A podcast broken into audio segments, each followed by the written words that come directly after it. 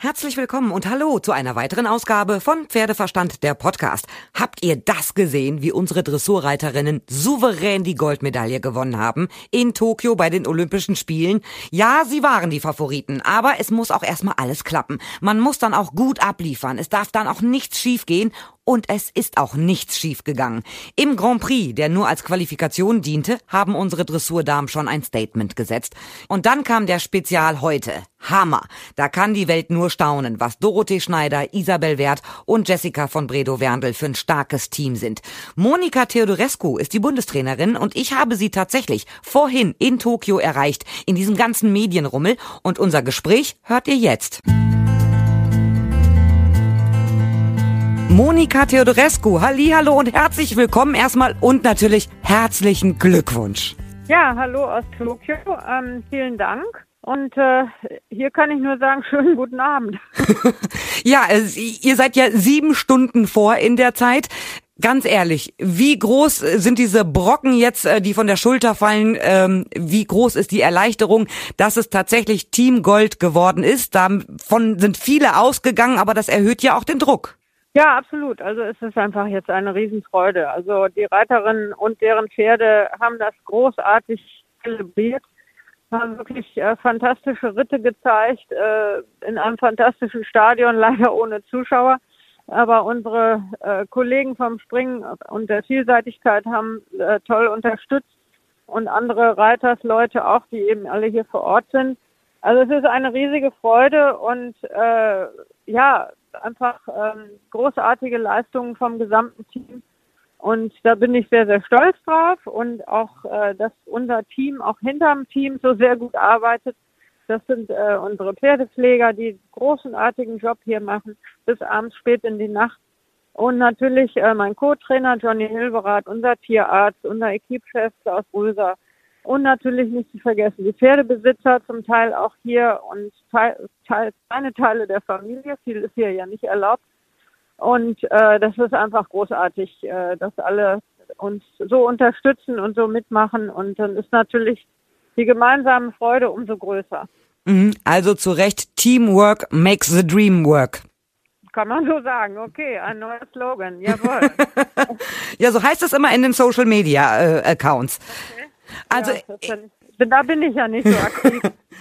Der Grand Prix war ja schon unfassbar stark von Dorothee Schneider, von Isabel Wert und Jessica von Bredow-Werndl.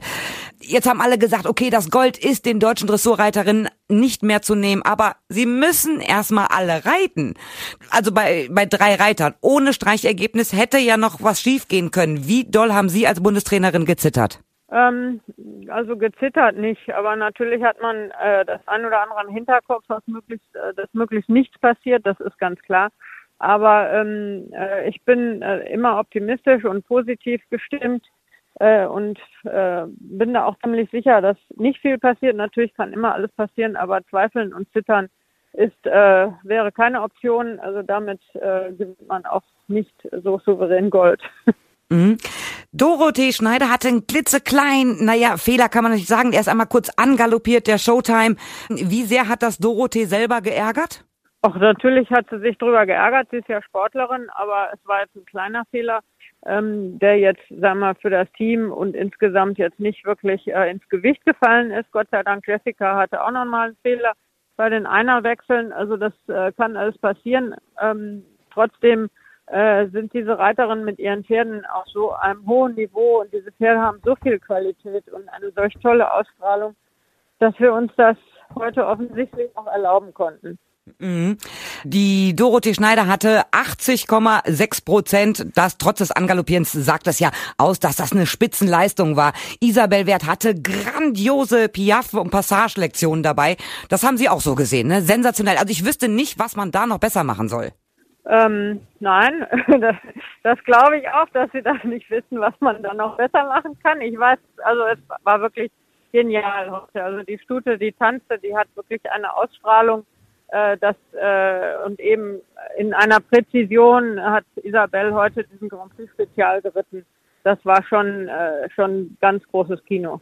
Ich muss ja sagen, ich habe die ganze Zeit vom Livestream vom Fernseher gesessen und es mir angeguckt und dann kam Jessica von Bredow Werndl, eine sensationelle Vorstellung auch. Also ich war wirklich total in Love, ich bin neu schockverliebt, aber es war natürlich auch wieder so klassisch, kurz vor den Einerwechseln musste Lehrer äppeln. Ich habe dann meine ein Lächeln äh, bei Jessica gesehen zu haben, frei nach dem Motto typisch.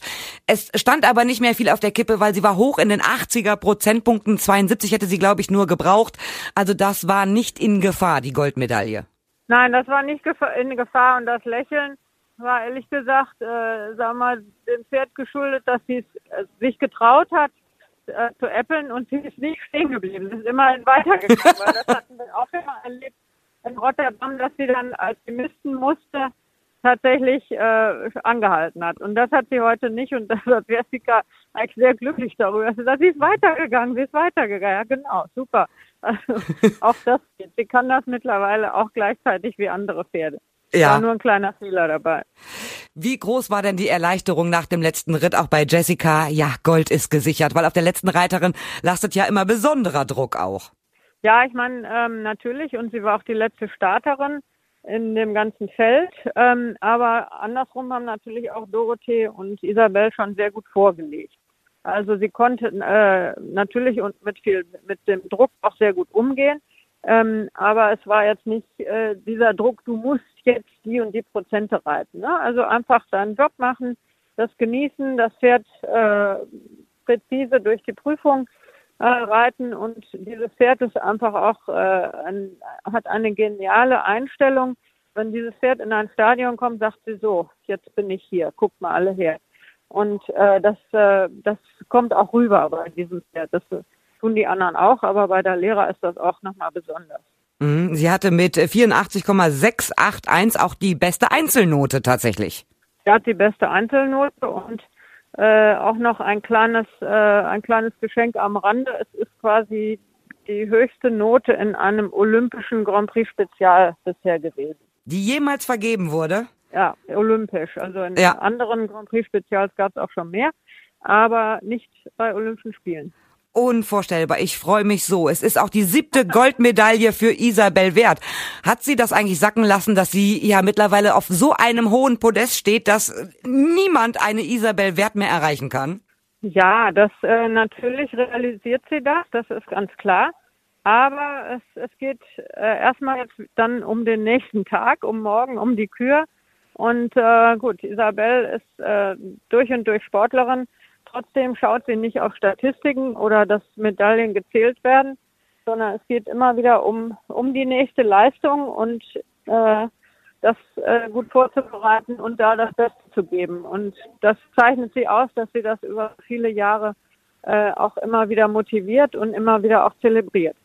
Wir haben heute wirklich auch gute, gute andere Paare gesehen. Also ich war auch ganz begeistert von dem Gio von Charlotte Dujardin. War ich sehr begeistert. Aber auch die Amerikaner waren ja unheimlich stark. Morgen jetzt die Kühe. Ja, Butter beide Fische. Wovon können wir ausgehen? Ja, klar. Ja, klar. Ja, gut. Äh, alle drei haben sehr, sehr schöne Küren. Ähm, sind auch alle schon sehr, sehr erfolgreich in diesen Küren gewesen. Sehr unterschiedliche Küren, sind auch unterschiedliche Pferde. Ähm, und äh, ja, ich hoffe, dass das nochmal wirklich ein Genuss wird. Davon gehe ich eigentlich aus. Sind alle top in Form und äh, ich hoffe, dass wir ein paar Stündchen Schlaf kriegen, dass die Reiterinnen auch wieder genügend ausgeruht sind und äh, ja, dass es dann nochmal von vorne losgeht. Ich muss jetzt gleich Schluss machen, weil wir jetzt äh, in einen Raum müssen zur Pressekonferenz. Tut mir leid. Nein, alles gut. Auf jeden Fall, äh, Sie feiern aber noch ein bisschen heute, bevor es morgen an die Kür geht. Oder ein bisschen Säckchen trinken ist noch drin. Ja, das werden wir mal sehen. Wir sind noch nicht durch hier mit dem Programm. Ja, einen kleinen Schluck werden wir wohl irgendwie hinkriegen, obwohl hier überall Alkoholverbot ist. Ich wünsche einen zauberhaften Abend und genießen Sie jetzt auch diesen ganzen Rummel, der um Sie herum gerade stattfindet. Danke. Danke auch. Grüße in die Heimat. Ja, tschüss. Ja, tschüss. Morgen geht es dann schon weiter mit der Kür, dann gibt es die Einzelmedaillen. Und am Freitag starten dann die Vielseitigkeitsreiter mit der Dressur. Schaut mal auf meine Instagram-Seite, da gibt es alle wichtigen Neuigkeiten. Klickt mal in die Stories. Ihr könnt mir natürlich schreiben über pferdeverstand.podcastfabrik.de, über die Facebook-Seite oder über Instagram. Und ich hoffe, dass ihr auch beim nächsten Mal wieder dabei seid, wenn es heißt Pferdeverstand, der Podcast.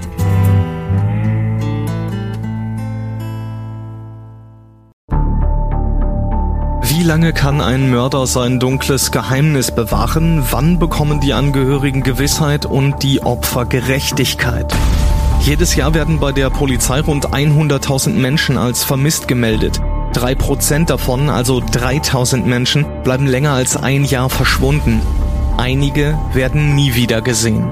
Seit gut drei Jahren arbeitet die Polizei in NRW mit sogenannten Cold Case Units. Das sind Abteilungen, die wirklich nur damit beschäftigt sind, Mordfälle zu bearbeiten, die teilweise seit Jahrzehnten ungeklärt sind.